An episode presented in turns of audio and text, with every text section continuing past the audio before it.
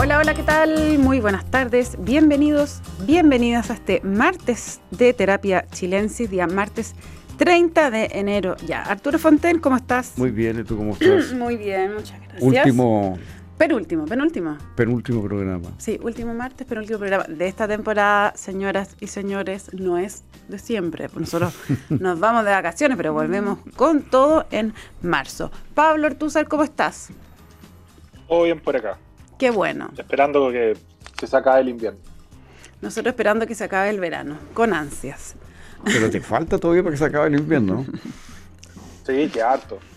Y lo malo es que allá también les queda mucho verano y el calor se desató un poco tarde este año, creo.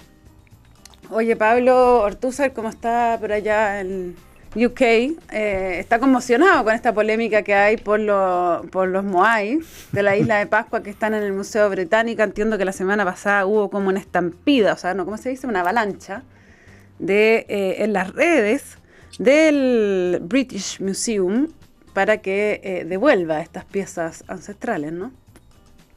Sí, cada cierto tiempo eh, este, este, es recurrente. O sea, Inglaterra fue un imperio, dominaron gran parte del mundo y, de, todas partes se, llevaron eh, piezas, pedazos al Museo de Londres, y no solo al museo, digamos, y no solo al Museo de Londres.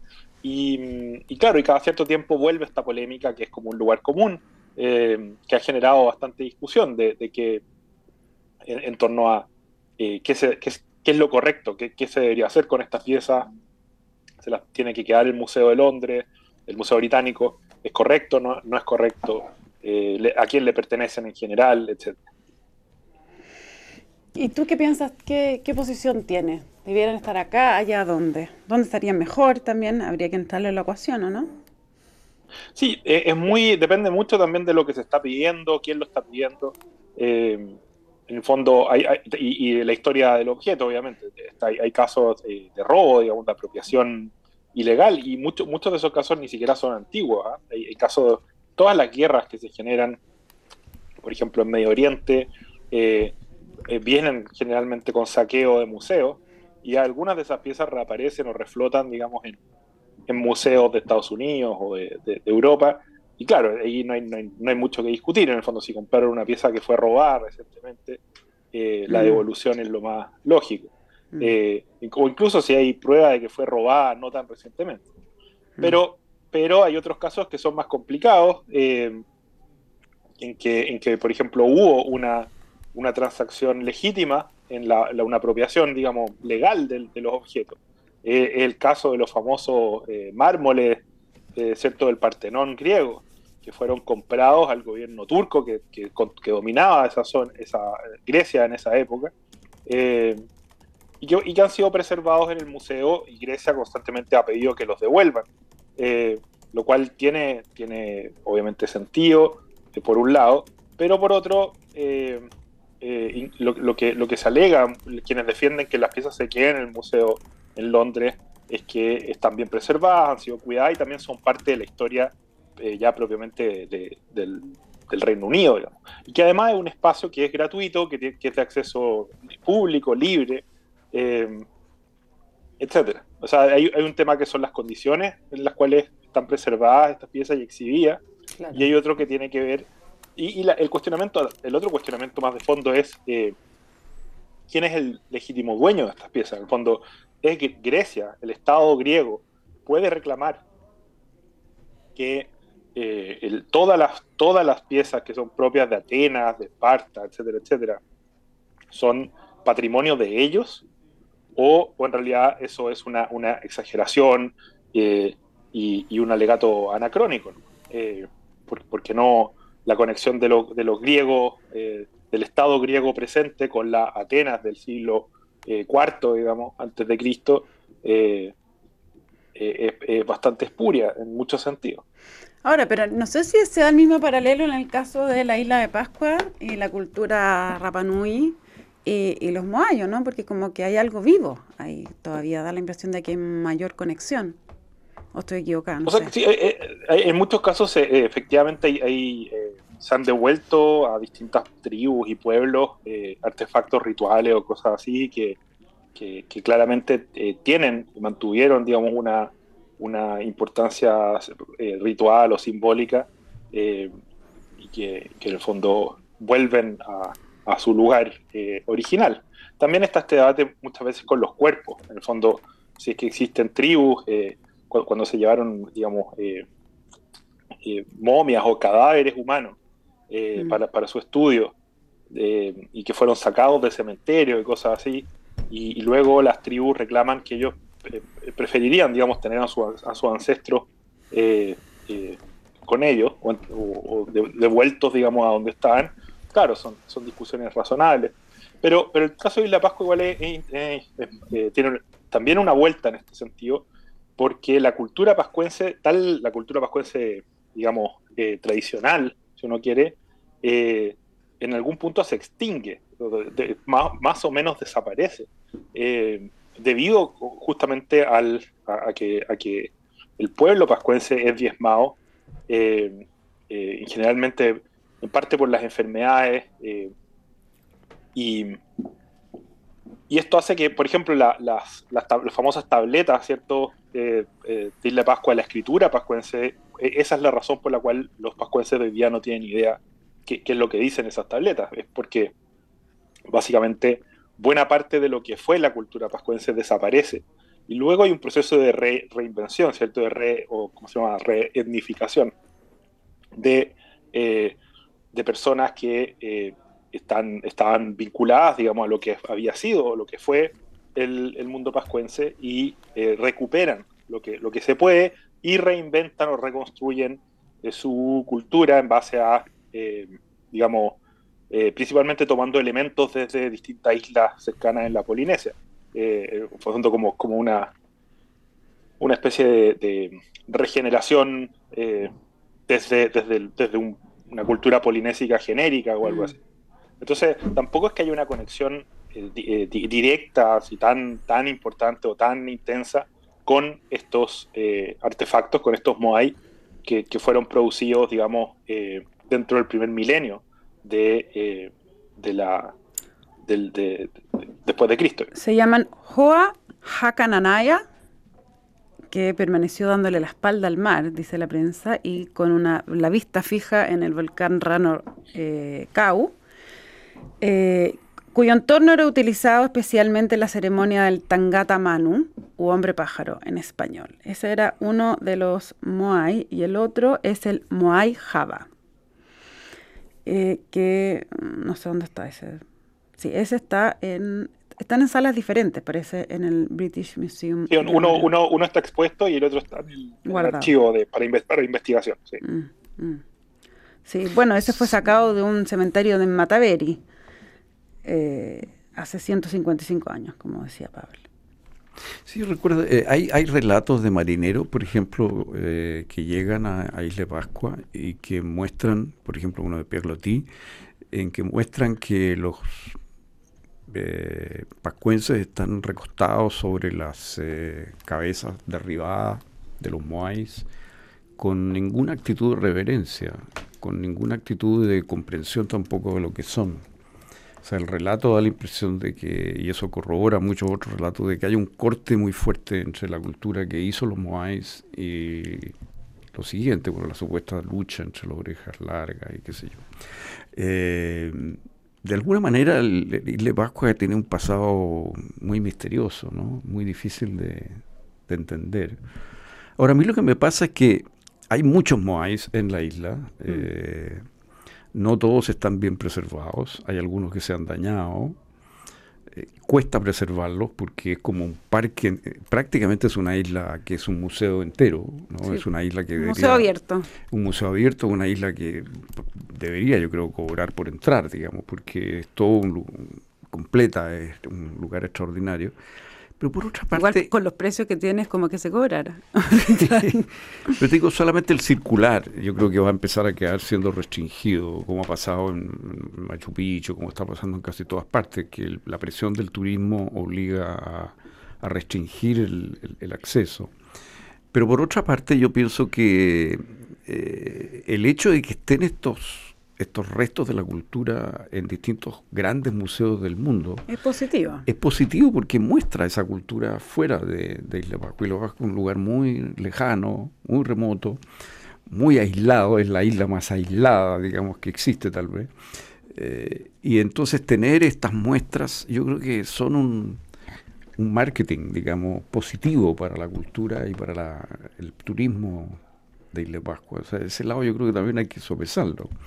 Claro, ahora en general las, las, culturas, eh, no, no, no las culturas, pero los grupos como étnicos, no, no, no miden mucho en términos comerciales Bueno, pero hoy día, hoy día Isla Pascua merece, vive fundamentalmente del turismo y de los subsidios del Estado de Chile, digamos, o sea, y el futuro de Isla Pascua económico es puramente turístico. Entonces yo pienso que tener esa pieza ahí, si tú, si no la tuviéramos, a lo mejor estaríamos pensando en tratar de tenerla. No, claro, pero no, sé si eso opera en, la mente del Consejo de Ancianos, que yo creo que fueron también el año pasado, ¿no? Fueron a verlo allá.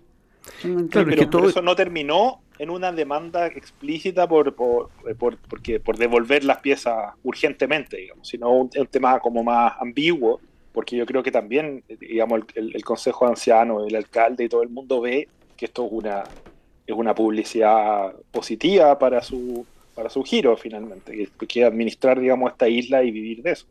Ahora, hay una, hay una paradoja detrás de todo esto, que ¿por qué revienta de nuevo este tema? Ah, porque como dice Pablo, ha sido varias veces, y, mm. porque eh, un TikToker, TikToker haitiano, que vive en Chile y que se llama Mike Milford, eh, vive en Chile desde hace años. Él hizo un llamado, hizo hace unos videos como de humor. Y ahí él se, sumió, se sumó a esta, esta, campaña. para que los británicos devolvieran los Moai a Chile. Pero un, un haitiano en Chile pidió que los británicos devuelvan el Moai a Rapa Nui. Bueno. O sea, si, no estamos en un mundo globalizado, ¿qué? ¿Qué, es, ¿Ah? esto? ¿Ah? pero, algo que está dentro de las lógicas propias de la publicidad, si al final esto es como un es como un, coqueteo publicitario, porque el tema va y viene, y cada vez que el tema viene vuelven a aparecer fotos de Moai en todos lados, la gente va a ver Moai al museo, eh, se reactiva, digamos, eh, un poco el interés por, por, por estos objetos y por la isla. Pero más allá de eso, la discusión eh, y, esta relación la tienen muchos, muchos destinos, digamos, con, los museos, especialmente con el Museo Británico. Pero, pero más allá de eso, igual es una discusión interesante de dónde deberían estar los objetos y quiénes son finalmente, eh, quiénes deberían ser finalmente los dueños de, de estas cosas. Eh, interesante la discusión. Sí, yo lo veo, yo lo, miro en términos muy pragmáticos. Arturo, tú eres un capitalista extremo, eres capaz de vender los Moai. Sí, no, no, no, no, no, no, no, todos, pero, pero, pero a mi juicio el único futuro económico que tiene la isla del turismo, eso está vinculado a los Moais y la presencia de algunos recordar que lo, cerrada que estuvo la isla de la pandemia por eso y lo mal que lo pasaron digamos o sea, eh, eh, entonces el, eh, el, tener estos pocos objetos en algunos museos yo lo veo como una publicidad para la isla. Sí, sí sin mm, y, también, Ahora, y, también está el punto que no tienen una función cultural real. súper determinada ni tan clara distinto si tuviéramos hablando de un objeto ritual que tiene una vigencia real en la, cultura de hoy, digamos, en, en, Isla Pascua, pero sabemos que toda esa cultura de los Moai todo se perdió. De hecho, nadie sabe hasta hoy cómo se desplazaban las enormes esculturas eh, hasta, hasta la costa donde las mm. ponían, ¿no? Mm. Eh, tampoco se entiende. Eh, y, ese punto yo creo que es poco conocido, el grado de, de digamos, disolución de lo que fue la, civilización que construyó, tradicional de Isla de Pascua, y lo, y lo nueva que es en el fondo la, la cultura que nosotros hoy día llamamos pascuense, que es algo que, que recién se, se, empieza, se termina a organizar más o menos en los términos que lo conocemos hoy día en los años 50 mm. del, siglo, del siglo XX. Entonces no, no, es que no es que haya ahora por supuesto hay ritos que se han retomado pero pero pero en una forma eh, voluntaria, digamos, ¿no? Eh, pero no hay una, una más, o menos, más o menos creativas y tampoco, tampoco es que haya tanto. De hecho, son muchos los relatos de los viajeros, a partir de esos relatos, es que se reinventan o reconstruyen muchas de estas costumbres que supuestamente eran parte de la, de la cultura tradicional. Pero los primeros relatos de los viajeros ya los moai están destruidos. Sí. Entonces ya eh, hubo una guerra civil ahí o algo que, simplemente cortó eh, hacia atrás lo que, lo que ocurría y cómo se hacían estos moais y exactamente qué significaban. Hay mm. teorías, muchas de ellas sacadas de otros pueblos polinésicos y llevadas a para tratar de entender lo que era la cultura de Rapanui, pero es un tema que está todavía... Era más bien desde la deducción. Bastante, hay mucha conjetura, mucha conjetura. Eh, que, que, que, hay un... Porque es curioso la posición, ¿no? Hacia donde que eran figuras como protectoras de la... de los descendientes, se supone, ¿no? que había una fuerza que emanaba de ellos y que protegía a los descendientes. Pero la historia de Isla Pascua es una historia de, hay una violencia ahí que no sabemos qué la motivó y qué produjo. Pero lo concreto, como decía Pablo, es que la escritura se perdió. La escritura sí, de eso. Claro, la, escritura se perdió y se perdió el sentido que tenían estas esculturas, estas estos grandes obras. Al punto, como digo, que, lo, que hay relatos donde muestran que los, los, eh, pascuenses de esa época, de Rapanui, estaban tirados sobre las esculturas con cero reverencia y con claro, pero hay una recuperación hoy de ese sentido. O sea, una claro, pero eso es una cosa, claro, pero eso es una cosa histórica, digamos, ya es una cosa cultural. Y mm. eso es una recuperación cultural que se debe en gran medida a que en Europa se valoraron estas esculturas, se llevaron, se mostraron. Y entonces esa revalorización desde Europa y desde la cultura occidental, por así decir, se incorpora hoy día. Pero esa es la, verdad, digamos, ¿no? Mm. Eh, me parece que. No sé. Claro, por eso la, la, visión como oscura de los ingleses se robaron todo, que en parte es cierta y en parte no, pero también, también en fondo son lo, muchos de estos exploradores y, corsarios y, qué sé yo, eh, no estaban buscando eh, enriquecimiento a través de la apropiación de estos objetos, sino justamente preservar y, exponer, digamos, cosas que les llamaban la atención o que consideraban valiosas. Entonces no es, no es una simple historia de expolio y, dominación y todo este cuento. No, pues hay que volver con, o sea, el horror colonialista. Después de ir al tremendo viaje a la vuelta al mundo con algún trofeo tendrá que volver el señor, ¿no? O sea, mostrar algo, eso es lo que voy, no solamente enriquecimiento, sino es como, es como el fin es llevar algo que, descubriste, supongo. Claro, y había un, genuino interés por lo, por lo exótico, por, lo ajeno, por, las culturas del mundo, etcétera. claro, o sea, la, idea, el interés por este tipo de cosas, esto es, la verdad, digamos, el, interés surge con, el interés histórico y antropológico que surge en las universidades europeas, esa es la verdad. Y el orientalismo, todas estas cosas, digamos, que empiezan a producir interés eh, es algo muy característico del mundo europeo, eh, que empieza entonces a recolectar culturas de otras partes y a interesarse en culturas ajenas. Entonces, en, la cultura actual, que se ha occidentalizado en gran medida, digamos, hay ese doble juego. Ahora, eso, claro, ha producido después, en, ha producido en, las poblaciones, eh, digamos, tradicionales, esta revalorización de su pasado mm. y la búsqueda de una recuperación de ese pasado. Y ahí viene esta discusión que es válida, digamos, ¿no es cierto? Decir, bueno, pero nosotros queremos recuperar eso, eh, ese objeto. lo, mismo, lo mismo pasa en Grecia, ¿sí? después de, muchos de, años de dominación turca, eh, reemerge este el nacionalismo griego muy fuerte, y parte de ese nacionalismo griego es una identificación con la, con, especialmente con el mundo ateniense clásico, cosa que en verdad es bastante... Eh, eh, como decía al principio, eh, espuria o, no, no hay una conexión así súper clara y directa. Eh, y cuando, y cuando, cuando, surge, digamos, el nacionalismo, está, también vuelve la idea, hoy sabéis que tenemos que recuperar nuestras cosas, que son nuestras, son nuestro patrimonio. Pero hasta, hasta qué punto eso es tal cual, obviamente es discutible, ¿no? no es algo obvio para nada. Mm, sin duda.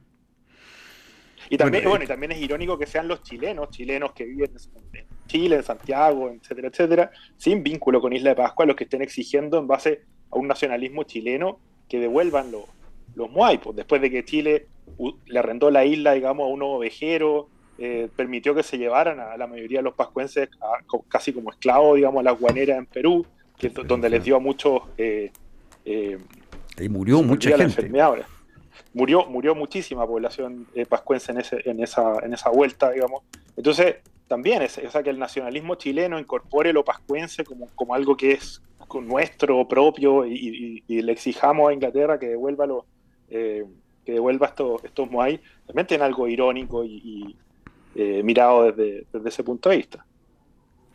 Ahora, lo importante es que por lo menos lo, que deberíamos hacer es por lo menos hacer un gran esfuerzo por preservar el, patrimonio que está hoy en la isla y que es extraordinario y que no está bien asegurado. De hecho, hay hemos visto estudios no hace mucho, ¿no es cierto?, que muestran el deterioro de, de, muchas de estas, eh, de estas piezas. O sea, no estamos destinando el suficiente, eh, suficientes recursos a preservar lo que ya tenemos. Y que es mucho, porque son muchos los muay que hay en la isla. no, la isla, la, la, isla es una maravilla. es un eh, lugar mágico. A mí me tocó ir a la fiesta Tapati. Ah, mira. Que es la que se hace las primeras quincenas de febrero. Hace algunos años estuve ahí y la verdad es que hay una riqueza cultural enorme ¿eh? y un orgullo, digamos, por la cultura Rapanui, eh, independiente de las fiestas nocturnas, porque buenas para las fiestas son. Mm pero todas las, competencias que hay en el día, las muestras culturales, eh, era realmente precioso. Y la música juega un papel... la vestimenta, la no vestimenta también. Bastante poca, pocos Pero es una, eh, eh, es una cultura donde la música juega un papel tan mm. fundamental en la vida de las personas. No, mm. no sí, era un lugar extraordinario.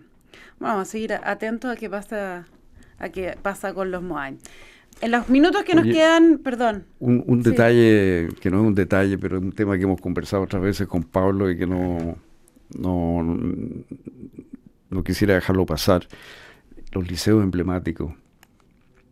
Estamos en una situación en la cual los liceos emblemáticos de Chile no pueden llenar sus cupos. O sea, hasta hace, hace, hace 20 años o 15 años eran selectivos eh, y se les criticaba por selectivos. Ahora no pueden llenar sus cupos.